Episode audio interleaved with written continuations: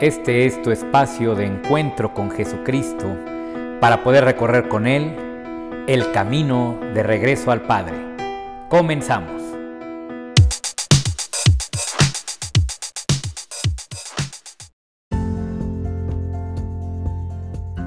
Hola, ¿cómo están? Un gusto poderles saludar en este tu espacio, El Camino de Regreso al Padre.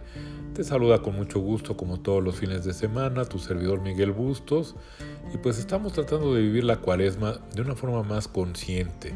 Es por eso que estamos tratando algunos temas que sé que te van a ayudar mucho para poder revalorar lo que es el ayuno, la oración y las obras de misericordia, ya no como algo impuesto, sino como una vivencia que siempre te ayudará a crecer más y más de la mano de nuestro Señor Jesucristo. Muy bien, pues comenzamos.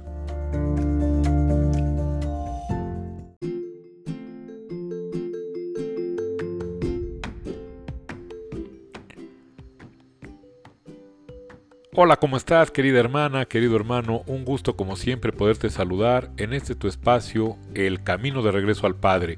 Y pues sí, estamos tratando temas que nos ayuden a vivir una cuaresma, una cuaresma diferente. Fíjate que quizás durante mucho tiempo hemos vivido una cuaresma donde pues lo más que hacemos es quizás de repente ir a misa, quizás los viernes en vez de comer carne comemos pescado, pero la verdad es que quizás al hacer esto o al dejar de hacer todo lo que te vamos a proponer aquí, pues nos hemos perdido de un gran acervo, de una gran experiencia que nos va a permitir recorrer esta cuaresma de tal forma que pueda llegar para nosotros a ser una preparación tan, tan importante y tan efectiva que cuando llegue la Semana Santa estemos listos para experimentar, para recrear esta vivencia de nuestro Señor Jesucristo, para no dejarla en la Palestina de hace dos mil años, sino para recrearla hoy en nuestras vidas y poder aspirar a tener una gran, una gran transformación.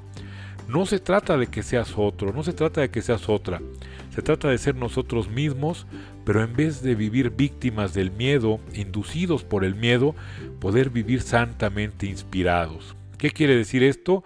Que como nuestro Señor Jesucristo, en vez de ser esclavos del miedo como somos tantas personas, podamos llegar a ser estos hijos amadísimos de Dios. Y al final del día seremos los mismos, pero lo que nos transformará precisamente es nuestra perspectiva de la vida. Es cuando por fe dejamos de creer en el miedo, dejamos de creer en todo esto que nos asusta y comenzamos a creer que hay todo un Dios que nos ama como somos, que nos perdona y que nos lleva precisamente a buscar la plenitud. Recuerda que Dios te ama como eres, pero no te quiere dejar como estás no te quiere dejar como estás, no nos quiere dejar como estamos, simple y sencillamente precisamente porque nos ama. Es como un padre que a veces pues nos ve que no estamos tan bien y no desaprovecha ninguna oportunidad para poder precisamente ayudarnos a crecer. Entonces, pues esta vivencia nos lleva, decíamos, un ayuno, nos lleva también a la oración y nos lleva a las obras de misericordia. Pero ¿cómo vamos a ver ahora estas, estos tres conceptos? Bueno, pues el primero que es el ayuno, yo te invitaría a que lo pudiéramos ver desde una perspectiva diferente. No solamente es no comer o no solamente es como algunas personas todavía usan el no tener relaciones, etcétera. Yo creo que esto tiene que ir más allá.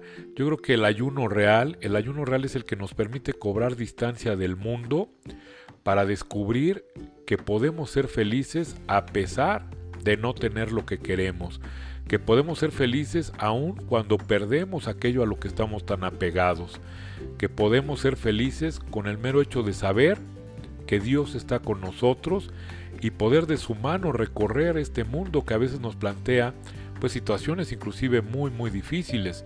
Entonces este ayuno conllevaría durante esta cuaresma, estos 40 días que ya comenzaron, pues hacer un poquito de distancia de aquello de lo que crees que no que no puedes prescindir. Mira, te platico, desde una tontería. Tu servidor, desde que se levanta, lo primero que busca es su cafecito. ¿no? Yo, es que si no hay café me pongo de mala, si no hay café no despierto. Ya para mí es un vicio el café. Bueno, pues sería muy bueno que en esta cuaresma guardara yo distancia del café un día, dos días, a ver qué pasa. ¿Realmente me muero si no tomo café? Realmente me muero si no, lo primero que busco en la mañana es mi celular y lo, y lo empiezo a revisar.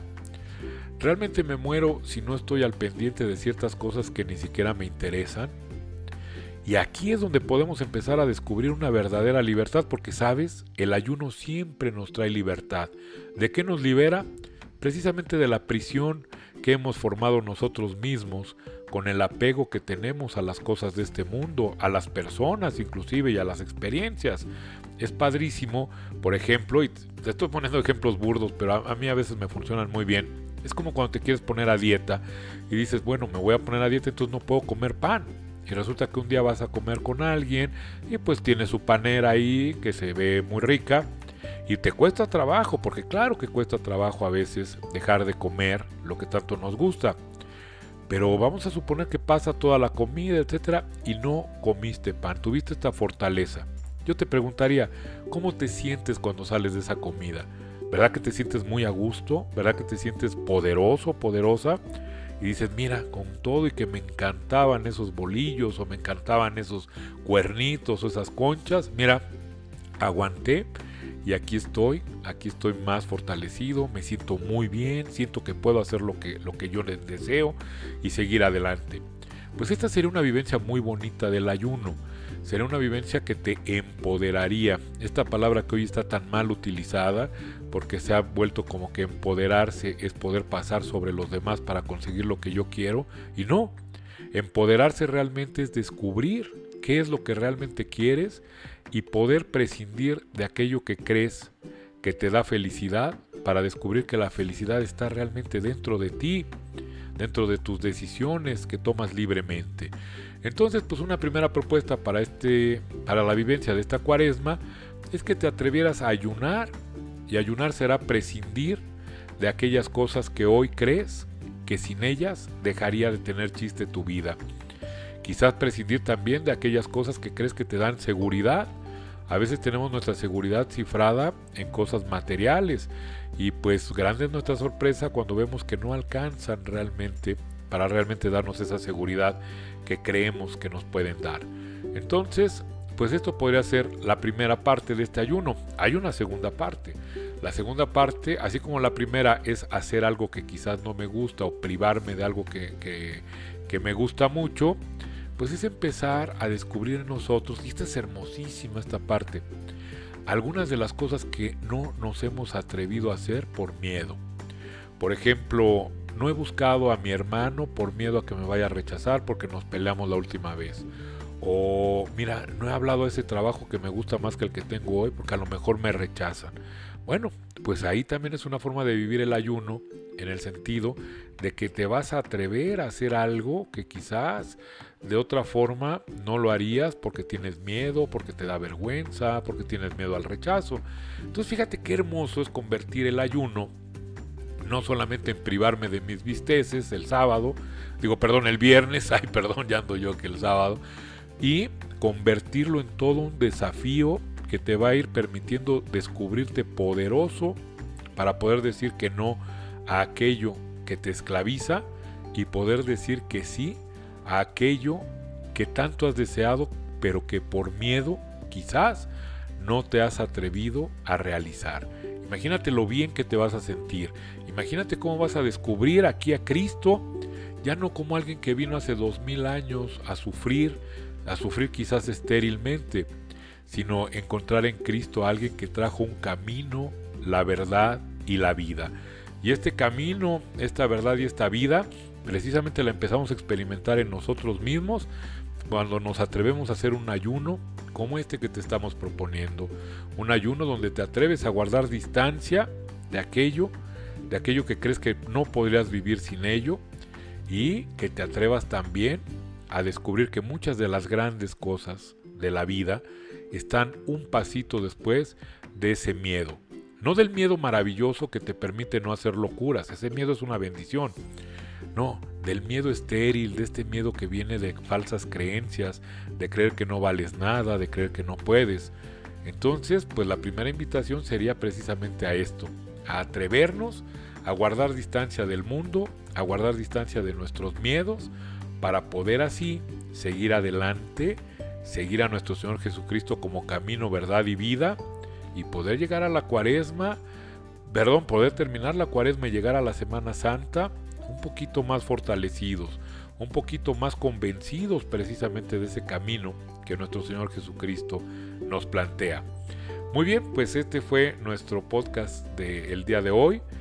Eh, vamos a continuar el día siguiente también, la siguiente semana, con lo que sería la oración y después las obras de misericordia. Mientras tanto, yo espero que te haya servido mucho, mucho lo que aquí platicamos, que te haya gustado. Y te quiero pedir por favor que si te sirve, que si sientes que le puede servir a alguien, lo compartas. Ojalá este mensaje pueda llegar a muchas personas, porque hoy estamos viviendo situaciones donde estamos tristes, abatidos algunos, pues igual estas palabras que son santamente inspiradas puedan llegar a muchas, a muchas personas. Entonces, pues yo te agradezco mucho tu atención y nos vemos aquí el siguiente viernes. Hasta entonces.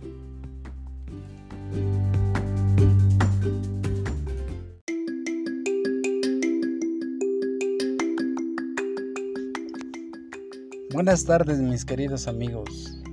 Su servidor Armando Flores les quiere dar la más cordial bienvenida a esta sección de Regreso a Dios en un taxi. Y es que es interesante ver que hay mucha gente que tiene la cuestión de saber más acerca de la cuaresma. Pues bien, en esta cuaresma podemos dejar de utilizar la televisión, por ejemplo. Y esto sería un ayuno muy importante. ¿Por qué? Porque desgraciadamente la televisión nos absorbe mucho tiempo. Por ejemplo, si por lo menos vemos una película, pues nos gastamos como hora y media, dos horas. Y pues la verdad no creo que se obtenga mucho provecho de esto. Sin embargo, si leemos la palabra de Dios por lo menos 15, 20 minutos, les aseguro que va a ser de mayor provecho. Sucede lo mismo con el celular.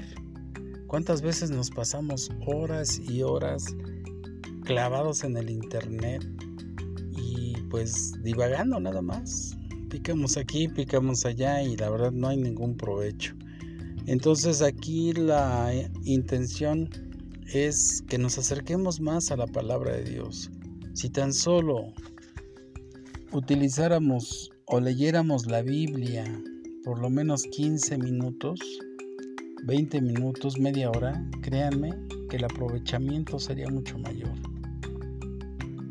Mejoraría nuestras vidas, y nos haría más independientes. Esto lo digo por las personas que son o que somos o que hemos vivido la codependencia. Acercarnos más a Dios nos permite tener más seguridad, una mayor estabilidad emocional. Y pues leyendo su palabra, créanme que mejora mucho nuestro ánimo, nuestro entusiasmo, nuestra creatividad y nuestra salud. Otro hábito que tenemos es, por ejemplo, comer, comer en exceso. Y aquí, pues desgraciadamente igual comemos pura chatarra, ¿no? Frituras, este, pastelitos, cosas que a la larga, pues nos hacen engordar o nos hacen, nos causan daños en la salud, en pocas palabras. Y créanme que pues mismo Jesucristo lo dijo, no solo de pan vive el hombre, también se puede vivir del alimento, del pan divino que Dios nos da.